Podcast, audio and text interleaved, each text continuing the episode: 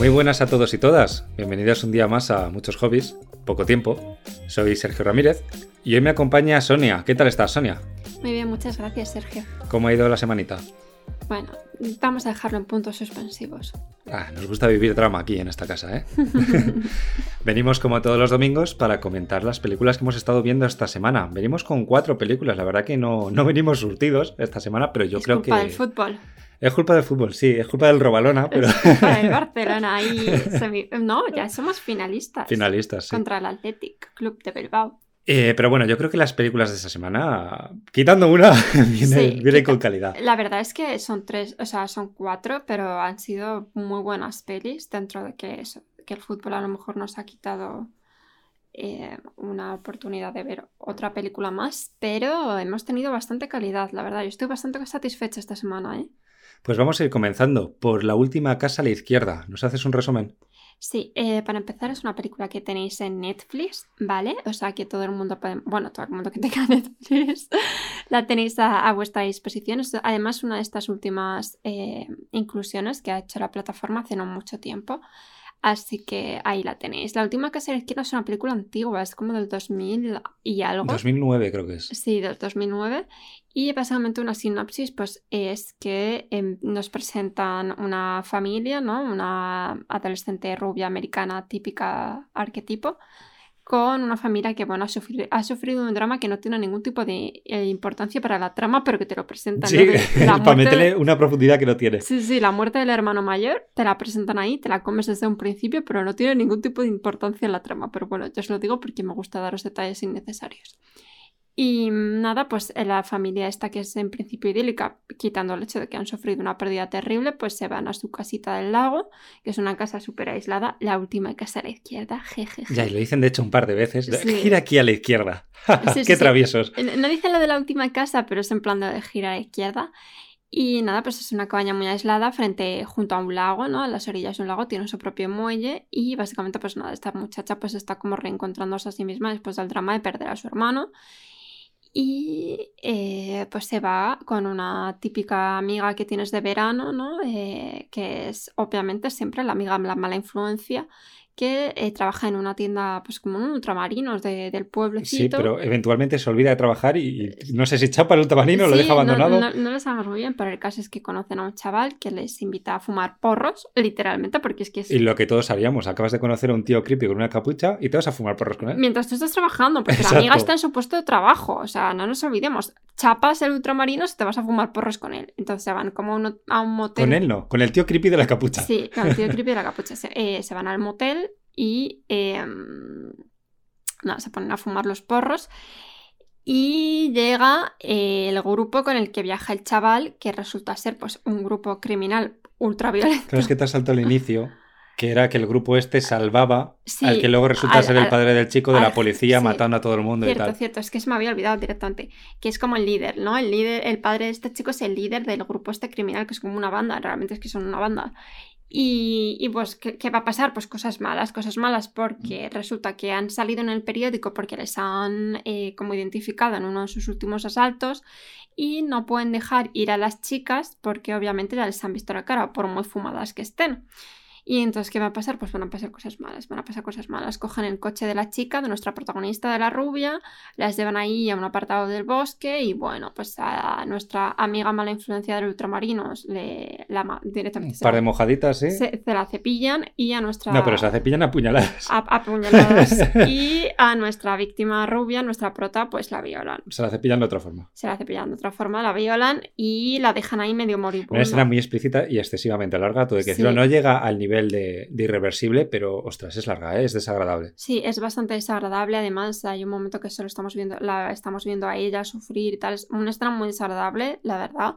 Y, y muy, y lo que dices es que bastante explícita, teniendo en cuenta cómo es en general la película, que tampoco es demasiado gore ni, No, no, no, no. ni, de- ni tal, pero con la Y vía- que yo no me esperaba, sinceramente, este giro de guion. Yo pensaba que ya las iban a secuestrar y ya se iban a ir por el bosque y tal, y no sé qué. No, no me esperaba que tornase este giro la película de cruento, ¿sabes? Sí, sí, sí. La violación es muy explícita, ya decimos, y finalmente a nuestra protagonista rubia la dejan eh, la dan por muerta realmente. La dan... Eh, sí, es que la chica era como nadadora, entonces se va nadando y le pegan ahí unos balazos, le da uno como en la espalda, sí. pero bueno, mm, la dan por muerta. La, la, dan por muerta y ella intenta eso, hacerse ahí el lago nadando, pero, pero no. Y obviamente, pues como la última casa a la izquierda es la propia de la familia, pues al final esta gente se encuentra en medio de una tormenta eh, a todo esto la, prota ha hecho que choquen en coche, por tanto no tienen medio de huir y pues al final ¿qué acaban haciendo? Pues van ahí como plan de no, hemos tenido un accidente, no sé qué, a casa donde están los padres de la chica. Importante, el padre de la muchacha es médico. Médico, cirujano, neurólogo, lo justo para la trama. No, eh, lo, decían, era jefe de urgencias. Entonces, pues se entiende que es un hombre pues ahí de acción, un médico de acción, ¿no? Que no es un yo qué sé, un estomatólogo. No es el ¿sabes? que frega el suelo. No, no, es ahí un médico de acción y tal. Entonces, pues nada, se pone a parchear. ¿Qué, qué, faltada la que vas a hacer a los estomatólogos. Qué faltada. Con todo mi cariño, pero es verdad que no son ahí personas ahí súper de acción, de, buah, sí, sí, te voy a parchar y te voy a poner ahí los buenos puntos, ¿sabes? Pues no, están ahí viendo, a ver, sopla aquí. Metiéndote tubito. Tienes reflujo totalmente, metiéndote tubito y viéndote los interiores. Que oye, que mucho respeto, pero es verdad que este hombre pues es un hombre de acción porque ya te lo han dicho, que trabaja en urgencias y que es, es supervisor del turno de urgencias. Y los de urgencias respeto porque ojito las cosas que tienen que ver en urgencias. Pero bueno, el caso, que nos estamos. Mm, eso, la madre le está ahí chocolate caliente, no sé qué. Sí, la madre es típica madre americana que te hace el zumo para desayunar. o sea. sí, están ahí súper eh, buenos anfitriones, súper buenos anfitriones y les ofrecen pues la casa de huéspedes, la guest house que tienen todas las casas americanas y se quedan allí. ¿Y qué pasa? Pues que al final el chaval este, el chico, el que les ha invitado a los porros, no estaba nada contento, porque además es que el padre le trata como un mojón. Sí, el chaval este quería cepillar, pero por la buena vía, y no le gusta que el padre lo haya hecho por los medios que lo ha hecho y está como un poco resentido. No, no, no, y que además el padre le trata como la ñonga. o sea, en, la primera escena hasta en la que rescatan al, al, jefe este de la banda, al padre del chaval, lo primero que hace es preguntar por el hijo, pero luego le trata como el culo. En plan de eres un inútil, no sé qué, ¿sabes? En plan le trata. Sí, a ver, el, padre es malo porque es malo y es malo y le toca ser malo y respira malo, ¿sabes? Sí, sí, sí, le trata súper mal al chaval. Es malo 24-7. Entonces el chaval eh, ha cogido el collar que llevaba la muchacha, que es un regalo del hermano muerto, también ahí como súper profundo todo, y lo deja en la taza de chocolate para que lo encuentre la madre, porque obviamente sabemos que la madre es la que va a lavar los platos. Exacto. Eh, para que lo encuentre la madre y reconozca, pues que, porque él ha visto la foto de la chavala en la, en la nevera, entonces sabe que son los padres de la chica que acaban de dar por muerta y que acaban de violar el padre y que toda la vaina, ¿no?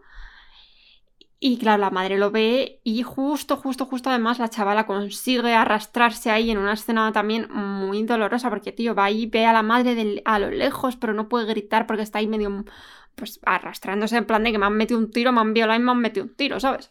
Y nada, la chavala llega a la casa, el padre se pone ahí a parchearla, se da cuenta de que la han violado.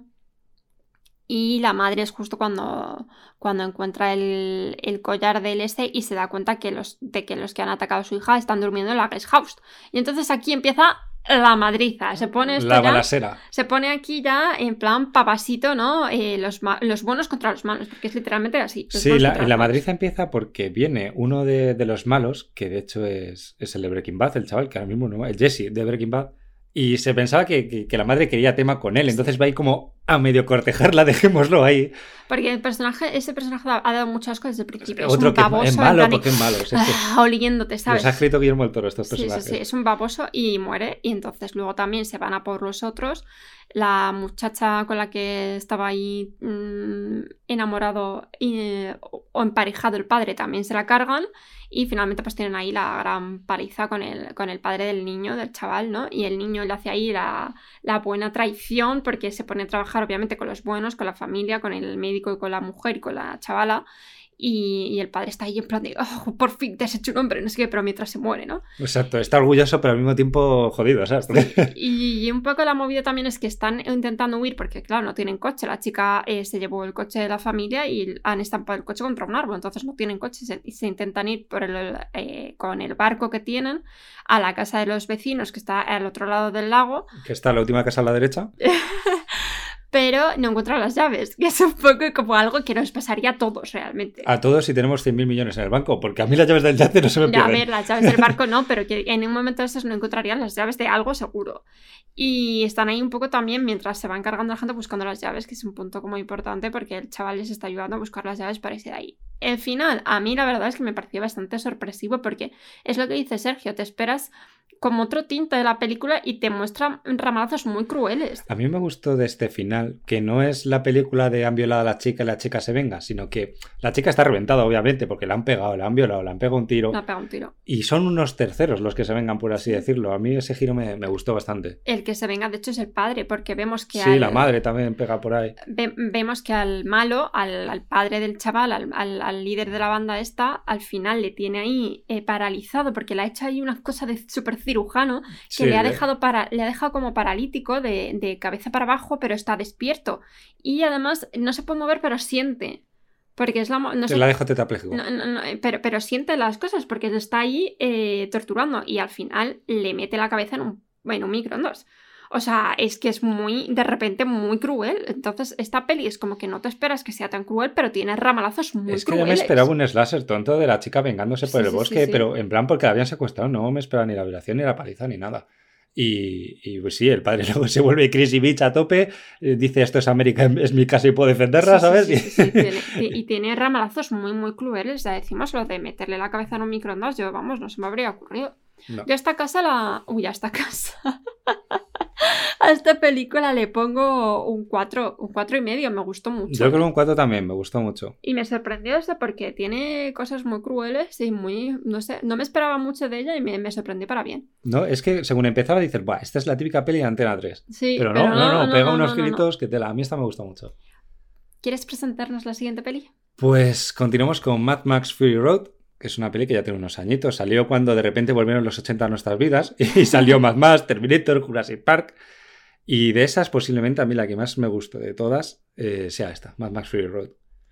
Pues nada, eh, ambientada en el mundo de Mad Max, esta vez no tenemos a Mel Gibson, tenemos a Tom Hardy en el papel de Tom Hardy con la cara tapada sin hablar, que, que- es últimamente sus mejores papeles. Tenemos también a Charlize Theron, rapada como la Teniente O'Neill.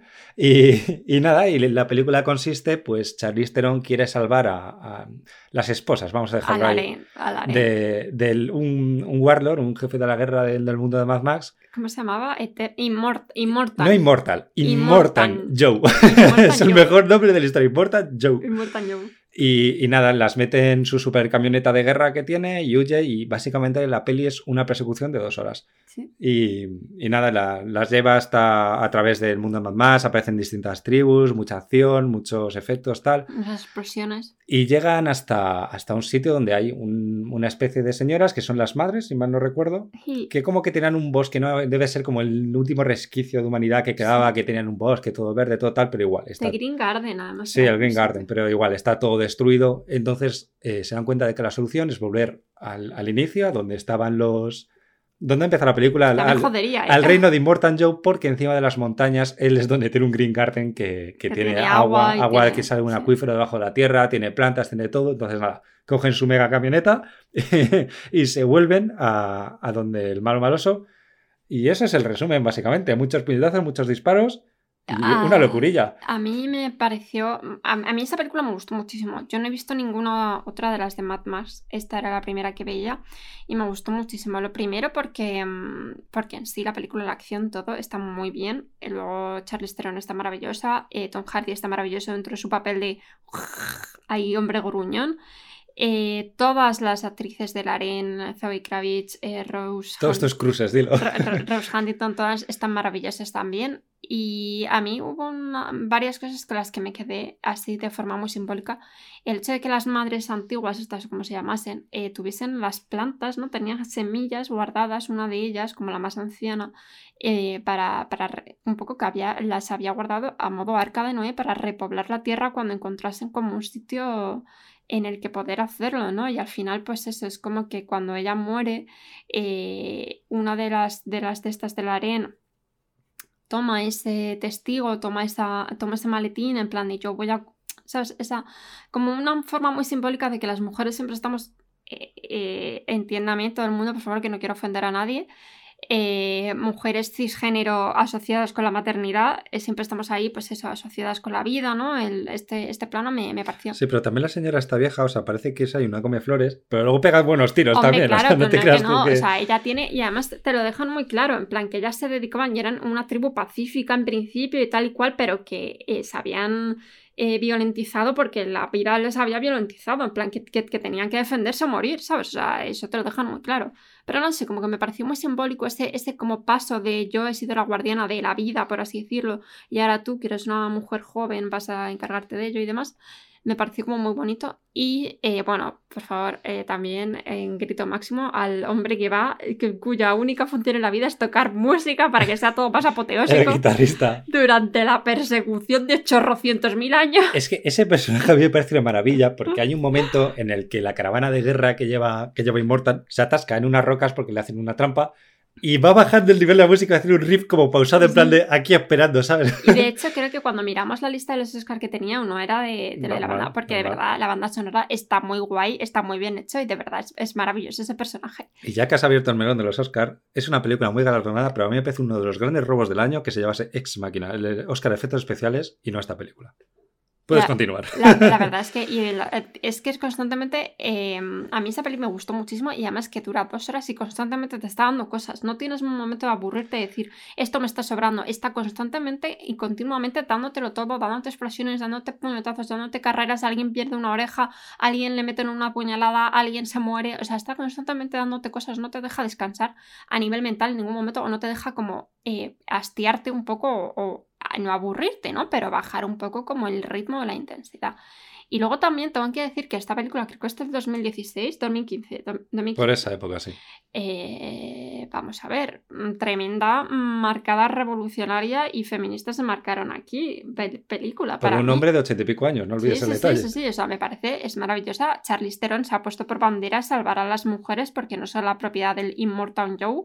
Y es maravillosa la, la sororidad que tienen entre ellas, la hermandad, el protegerse, el no sé qué, el, el cómo Rose Huntington la antigua modelo de Victoria's Secret y esposa de Jason Statham, eh, se pone a sí misma, pone su cuerpo en plan para proteger a sus compañeros, para proteger el, el, camión en el que va Charlize Theron y tal, porque sabe que es la favorita del Immortal Joe. No sé, me parece maravillosa esta película. Yo le doy un 5 porque no le puedo dar mal. 5 sobre 5 y le daría 300 sobre 5 porque me encantó. A mí esta me parece una película redonda, me parece lo mejor que salió ese año y es un 5 claramente. o sea, es un peliculón. Hayas visto o no hayas visto Mad Max, y si te gusta el cine de acción, tienes que ver esta película. Sí, está muy, está muy bien. No así como la que viene, que es uno de los altos engaños de la historia. Haz un resumen y yo cuento luego le callo. Vale, Mandy, estamos hablando de Mandy, ¿vale? Es una película de Nicolas Cage. Nuestro nuevo actor de cabecera. Nuestro nuevo actor de cabecera. Y la verdad es que yo, esta película, una sinopsis corta, diría que es una tremenda fumada. Una tremenda fumada. Básicamente es una fumada en la que primero, durante mucho la película va muy lento, para empezar. Y la sinopsis es, presentamos la relación de Nicolas Cage y su señora. Presentamos una secta random, porque es muy random, es como cristiana random de narices, que tiene ahí como unos seres que no sabes muy bien en un principio qué son, porque no sabes si son alienígenas, no sabes si son... Unos demonios. No sabes si son unos demonios, no sabes qué son, que está ahí como en relación con esos seres. Eh, se llevan la que eh, cortamos otra vez, fundido a negro. La secta cristiana esta se lleva a la mujer de Nicolas Cage. Eh, la mujer de Nicolas Cage mm, no se quiere unir a la secta, la queman viva y Nicolas Cage se enfada y se pone a eh, matar a los miembros de la secta, pero de una forma súper lenta. Es que según lo has contado, incluso dices, hostia, puede molar. No, spoiler. No. Ya esta película, de hecho un vistazo porque el resumen, bueno, la sinopsis era Secuestran a Mandy, eh, la, mujer de, de, Nicolas Cage, no me acuerdo cómo se llama el personaje, y Nicolas Cage tendrá que bajar a los infiernos a matar a los demonios de la secta. Y de ese esto dices, joder, macho, si viene aquí, eh, yo qué sé, Ash vs Evil Dead. Mira, secuestran a la mujer cuando han pasado sesenta y pico minutos de película sesenta y pico minutos de película. y además es que tenemos que decir que todas las escenas son muy de fumada. Y muy largas, tío, muy largas. Está el, jefe de la secta diciendo, oye, secuéstrame a esta señora. Pero ya está, yo te lo he dicho en cuanto, ¿cinco segundos? Bueno, pues se tardan 15 minutos. Para dar la orden. Y todo con escenas muy fumada que te tiene que gustar ese tipo de, de mm, visualidad, porque a mí particularmente no me gusta, en plan todo tecnicolor, aquí con mogollón de luces de neón, eh, planos eh, muy, muy de zoom, de primer plano de la cara y luego hay mm, momentos mm, de uh, estoy viajando con LSD. El LSD también es importante en la película. Sí, para, para producirla, dices. Y luego, no, y es verdad que estaban todos drogados y que es verdad, de verdad, que cuando ves a los bichos estos en un principio que te los presentan y tal, dices, ¡buah, qué son! No sabes si son alienígenas, no sabes si son demonios. Spoiler, son moteros. Moteros con un traje chunguísimo, tío, pero son moteros, es como súper decepcionante. Y luego, en sí, lo que es la acción de Nicolas Cage. Horrible, horrible, horrible. Eh, la acción de Nicolas Cage matando a los miembros de la secta y matando a esta gente. ¿Cuánto? Si juntas las escenas, a lo mejor son 35 minutos, pero es que entre esos 35 minutos es que te van metiendo paranoias cósmicas y discursos y parlamentos súper largos sobre el universo, la moralidad. Una filosofía barata. Y, filosofía barata que no te está diciendo nada con relación a la película. Eh, o sea, a mí. A mí esta película me parece el, el recuerdo de no todo vale cuando quieres emular una película de los 80. Porque claramente tiene influencia de los slasher de los 80, pero es que es una peli aburrida. Es una peli vacía. No tiene nada, nada. Y, no por eh, moverte los márgenes de lo que es como la cinematografía, es decir, utilizo aquí planos súper largos, eh, tecnicolor, soy súper explícito en la, en la sangre y no sé qué, y muestro desnudos y tal cual. No eres más independiente, no estés haciendo algo más independiente o más revolucionario por moverte en esas cosas si luego tu mensaje está totalmente vacío. Los momentos de, parlamento pesado, tío, de, de leerte párrafos de libros que ellos conocerán, pero que no tienen ningún, además no tienen, no te cambian la trama, no tienen ningún peso para la trama, no tienen ninguna moralina conforme a los personajes de, de, la secta, ni de Nicolas Cage, ni de los demonios, ni de la misma Mandy, no tienen nada. O sea, es que lo más interesante que te cuenta un parlamento de esos es lo, de, lo del padre cuando lo obligó a matar a los, a los pajarillos esos. Es que ya está, o sea, es que el resto de moralinas que te sueltan no tienen ningún tipo de, de peso en la trama, es simplemente la, la palabrería por la palabrería. Y es plan de vamos a ver que no eres más independiente y más revolucionario y más moderno por, por meter este tipo de mm, pensamientos o divagaciones en tu película si están vacías. Es que esta película la habrán aplaudido mucho en Cannes. Pero es que en Cannes debería de quitarse las gafas de pasta de vez en cuando porque esta película es infumable. No puede ser que las sinopsis sean secuestran a la mujer y que secuestren a la mujer cuando ha pasado una hora.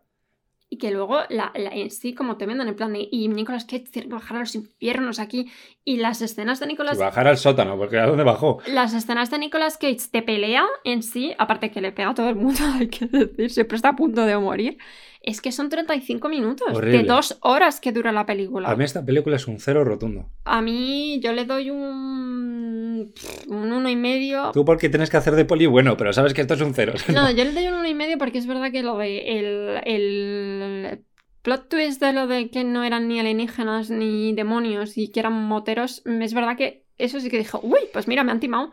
Y, te, o sea, eso te suple dos horas de aburrimiento. la verdad es que no, yo no, no. Esta película es muy mala. O sea, de verdad a mí no me gustó nada. Mm, será maravillosa a nivel visual para muchas personas que les guste este rollo así. Es que esta película... De drogarte sin drogarte, pero a mí no me gustó. Es, esta película, eh, yo cuando, cuando vi tanto Colorado Space y esta, yo pensaba que esta era la que me iba a flipar y ha sido al contrario. Es que es horrible, es horrible. Sí, a mí esta película no me ha gustado. Y luego terminamos la semana con una buena peli bélica que me gusta a mí, bien americana. Que se te hinche el pecho ahí con el águila. Sí, sí, bien americana y a tope que me dan ganas de, alistarme a mí en el... y pasarte todos los caldos duty. En el ejército de los marines de Estados Unidos. En el ejército de los marines. Me he mezclado cuerpos ahí a tope. En el ejército de los Estados Unidos. Eh, de Outpost, la batalla de Camdes. de Outpost. Camdes se llama. Em, bueno, yo tengo que decir que sobre esta película había visto previamente el documental que hay en Netflix, ¿vale? Esta peli no está en Netflix, pero el documental sí, eh, que no sé si se llama La batalla de Camden o algo así, está en Netflix. Em, y está basado obviamente en un hecho real, ¿vale? Eh, en una misión americana que tenían de la, de la operación libera, libera, liberación, sí, liberación, no sé qué. O algo así, que hicieron, que llevaron a cabo los militares, en, eh, los militares americanos. Llevando democracia. Sí, en Afganistán desde, desde, el 2001 al 2014. Y básicamente Camdens nos presenta un, eh, un, un, puesto absolutamente absurdo, que yo no sé a quién mando militar americano se le ocurrió poner ahí una base, pero no tiene ningún tipo de sentido. Es una provincia, es una zona, es una aldea, además es que no tiene nada alrededor, es una aldea en medio de las montañas. Pero ni aldea, ni aldea, es una, es una zona de estas eh, montañosas de Pakistán y están en un valle. Están, están en Afganistán. Es, que están en un acantilado que tiras una piedra y le pegas al soldado a la cabeza, pero están abajo, no están arriba, están abajo. Sí, sí, sí. No tienen defensas ninguna, no tienen ni torretas, ni antiaéreos, no tienen nada, solo tienen una tanqueta están en Afganistán, están en la zona todavía de Afganistán, pero están en lo que es en la zona limítrofe entre Afganistán y Pakistán. Entonces ahí es como una zona caliente, por así decirlo. Y lo que dice Sergio es que la base está puesta. Es sentido, es un embudo. En, el embudo, en el embudo de, varias eh, montañas, es justo la zona más profunda de, una montaña en un embudo, eh, en la que obviamente a nivel estratégico es que estás cualquier persona desde las alturas te está, te está dando... Y te, está viendo. Te está dando para todo. Y tiene cobertura. Desde, esta gente no escucha el consejo de Obi-Wan. Yo ya te lo dije el otro está, día. Está, está totalmente expuesto. Y es que lo peor de todo es que la, la localización de la película es la localización real en la que estaban, que es que de verdad la base estaba ahí, en medio de un embudo de dos montañas, o sea, es absurdo. Y bueno, pues básicamente nos van llevando, nos van presentando a los protagonistas, a los, a los que pertenecen al batallón este de que tuvieron la batalla de, de. Y mm, eh, pues nada, pues vamos viendo cómo van muriendo. su día a día, su vida, su día a día, tal, que todos los días les tiran un misilaco, no y, sé cómo, qué. y cómo van muriendo, que cada vez eh, se van quedando mm, eventualmente sin comandante al mando. Porque se cargan como a dos o a tres de comandantes, o sea, de las personas que están por ejemplo, al, segundo que matan no me quedó muy claro cómo le mataron. Eh, ¿Explota de explota, repente? Explota, Es que no se sabe si Compulsión espontánea. No, no, sabemos cómo le matan, pero le matan en un medio de un, de un puente a Lillescas, que además me quedé con el nombre, porque era muy español. Eh, le, matan también, mata eh, Orlando Bloom también muere, que es otro de los comandantes. Eh... Ya sé, porque se cae de un precipicio. Sí, porque, porque igual, porque es que estamos hablando de una zona en la que los, los camiones que llevan los americanos no caben en la carretera que tienen. Entonces, eh, lo que le pasa a, a, este hombre es que la rueda se le va y se estampa contra el suelo. Es que es absurdo, o sea, de verdad. El, el, embudo. Es absurdo el puesto militar, es absurda la operación y es absurdo el puesto militar. Sí, el, puesto militar es totalmente absurdo y, y, un coladero es, es, es, una, es un sitio al que vas a morir. Y, y, nada, y poco a poco, pues están intentando, muy americano esto, ¿no? Hablando Sí. con, con los, los viejos de la zona, que son un poco los que llevan al fin y al cabo la, la guerrilla, y les están al fin y al cabo financiando porque les van soltando dinero y dinero. para construir escuelas. Sí, sí, no dicen, danos qué. las armas y os damos dinero para una escuela, Sí. pero todos sabemos que ese dinero se invirtió en morteros y visión nocturna. Sí. Y de hecho es que al final eh, tienen más armas, tienen visión nocturna, tal cual. Que se habrán comprado los rusos, seguramente. Y la, la batalla final, que además busqué ayer los datos, son 53 soldados americanos que había en la base contra más de 400 talibanes. Bajando por las montañas en hordas. eh, eh, horrible, o sea, de verdad, la situación es horrible y espantosa. Y empiezan a atacarles como a las 5 de la mañana, y es que está por la noche, eh, no, no consigue terminar la batalla. Estamos, estamos hablando de, de, sé, ¿cuántas horas? 12 horas ahí de, de- muerte y destrucción. Eh, vamos viendo, pues eso, cómo se van cargando a los personajes que nos han ido presentando, cómo tienen que sobrevivir, se quedan sin comunicaciones, eh, no, no les sirven para nada luego los vehículos militares que tienen, porque tampoco son tanques ni... No, son vehículos de escolta para un convoy, no son, tanques. Son, son- son vehículos de, de, de cacafuti que tienen que estar ahí, que se quedan sin munición. Es que de hecho hay un momento en el que le preguntan a uno de los, de los sargentos, sargento, ¿tú cómo atacarías la base? Y dice, pues es que es muy sencillo, simplemente disparas aquí, rompe la electricidad, nos dejas sin comunicaciones y ya está. Y literalmente es lo que pasa, les dejan de comunicación y ya están ahí cada uno aislados en su en donde se han quedado sin, sin posibilidad de acceso a las Y a luego la que no- munición. no puedes salir de la caseta porque estás abajo, es que te están viendo desde arriba y tú Claro, no ves desde en- donde te están... Es un sinsentido. Sí, en cuanto sacan la patita ya les han reventado. Es un sinsentido. Porque no tienen ningún, ninguna posibilidad de defenderse con lo del este, el, el lanzador de misiles que tienen ellos. El mortero. no, tienen, no tienen posibilidad de defenderse porque en cuanto empieza la batalla ya se lo han inmovilizado. Pero igual tienen un mortero que solo disparaba una zona que era donde se ponía siempre a disparar los talibanes. Y, nada más empezar la batalla se lo destruyen. O sea, es que a las 5 de la mañana se lo destruyen. Es lo primero que atacan porque es que es lo, como lo, que más daño les podían hacer y, se lo mandan a tomar por saco en 0,00. O sea, y en cuanto sacan la patita ya se lo han destrozado. O sea, que horrible. Y nada, finalmente, pues bueno, te, presentan a los supervivientes, te presentan, em, bueno, y te cuentan cosas estas históricas porque de verdad que eso estaba basado en una situación real. Es la, mm, la situación donde más soldados vivos han recibido la medalla de, al valor, que les dieron dos.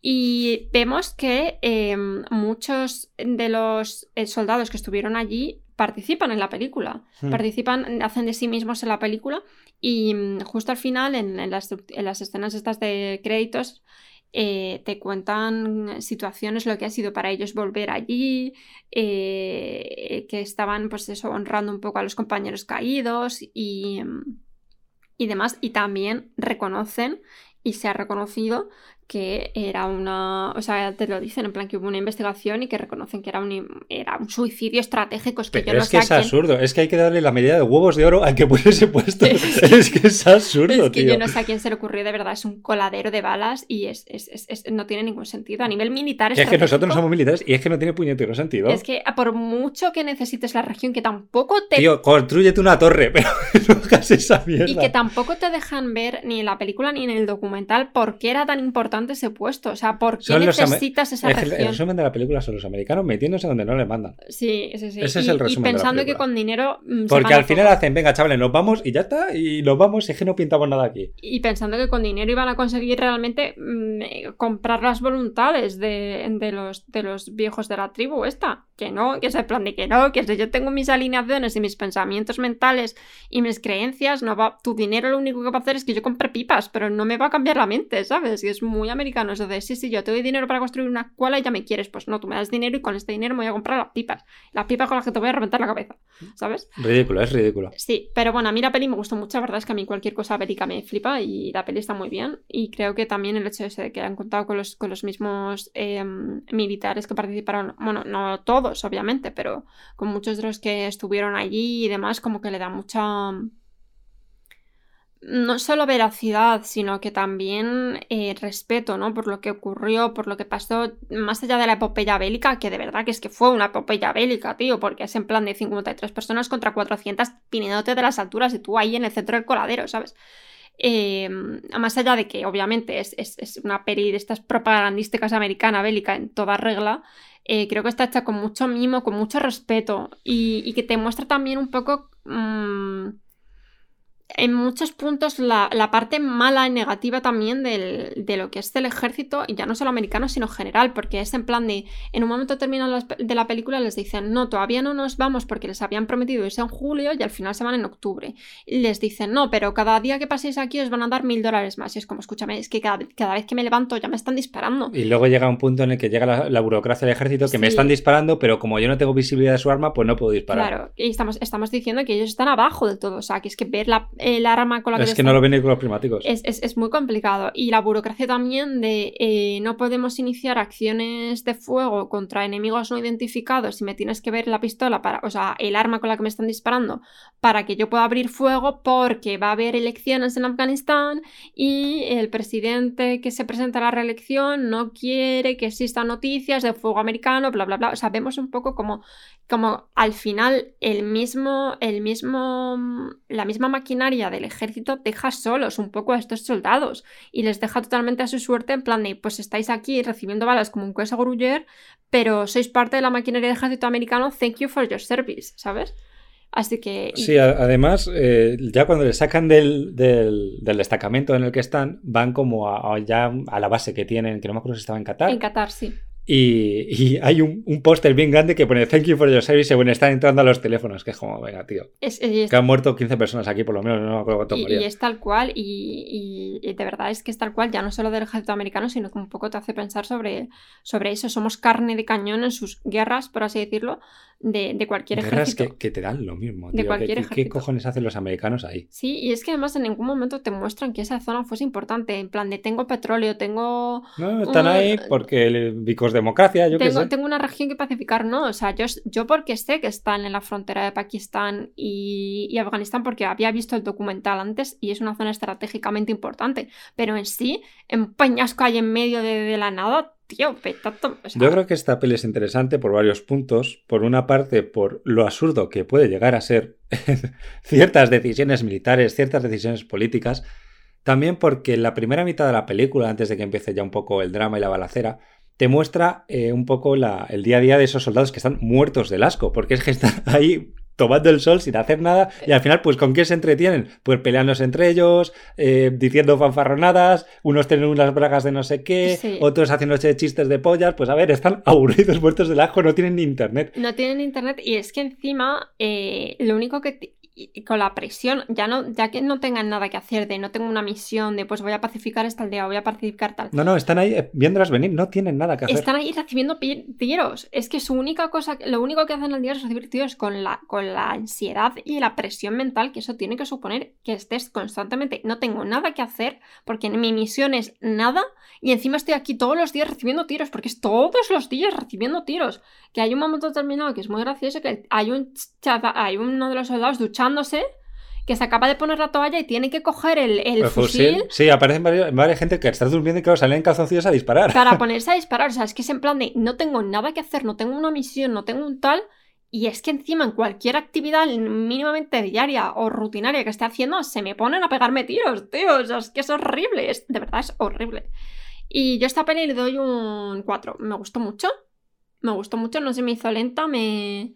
Lo único que me rayaba un poco era mm, el hecho de que, te, de que esté em, como partida, de- dependiendo del comandante al mando, que, que te Sí, eso me sobraba un poco me, también. me sobró un poco porque era como muy capitular y era como. uf, tampoco me aporta mucho. Pero yo le doy un 4, a mí me gustó. Sí, yo creo que además de eso, otra gran pega que le pasa a muchas películas militares es que te presentan 25 personajes que tienen todos la misma cara, tío. porque es que, encima van rapados. vas rapado y con el casco, es que no, no te identifico. Y empiezan a decir nombres y es como, ¿pero este quién es? ¿De dónde ha salido? y se ha muerto, es como, pero sí que no sé quién era, me da pena, pero no sé quién era. Pero se aporta hace 5 minutos, sí, eso sí que es verdad. Y de hecho, hay una, hay una escena ya cuando está la balacera al final que aparecen pues que están matando talibanes, talibanes. Y es que estoy convencido que eran los tres mismos talibanes muriendo todo el rato en distinto, porque claro, juega con el turbante igual, serán los tres mismos tíos muriendo todo Sí, el y rato. no nos, no diferenciamos. A mí esta peli me gustó, yo le pongo un cuatro y medio, me gustó mucho. Sí, a mí también me gustó. Yo diría que mi favorita de esta semana ha sido Mad Max, sin duda alguna. Y obviamente la que menos me gustó fue Mandy, que de verdad es que estaba deseando que terminase para, para, para raguear. Yo igual, estaba, estaba deseando que llegase hoy para poder pegar una buena ragueada de Mandy. Y poco es ragueado, ¿eh? Poco es, que es muy mala y de verdad es en plan de estás además yo creo que también tiene han querido hacer como un trasfondo esto de lo de las drogas porque te lo dejan ver que se la secta utiliza drogas Nada, que si le han dado las drogas a Mandy para, para como iniciarla en el camino y tal y Mandy lo que ha hecho es reírse de la de literalmente el pene del, del de la secta y de él y, y un poco en sí la película también producida, grabada y dirigida bajo los efectos de las drogas, no sé, o sea, me parece Esta película, Mandy, es de lejos lo peor que hemos visto esta Sí. semana. Eh, yo diría que mi película favorita es Mad Max, pero como es una peli que ya he visto, hago como hice con Hero, me quedo con The Outpost. Y sin desmerecer la última casa de izquierda, que de verdad es una peli que sorprende, ¿eh? sí, está muy Os bien. recomiendo tanto la última casa como Mad Max como Outpost, os la recomiendo. Sí, Mandy no, Mandy a vuestro enemigo. Mandy caca. Y hasta aquí llega nuestro resumen semanal de las películas. Vendremos la semana que viene con muchas más. He sido benevolente y, y he dejado aparcado Ground Town. no. Pero porque tengo fe de ver la nueva que posiblemente saldrá este año. Si es que no ha salido ya, ahora echar un vistacete. Muchas gracias a todos por acompañarnos. Muchas gracias, Sonia, help, por ver. Rontal conmigo esta semana. No. Nos vemos dentro de muy poco eh, con más podcast. Que paséis muy buena semana. Hasta luego. Hasta luego.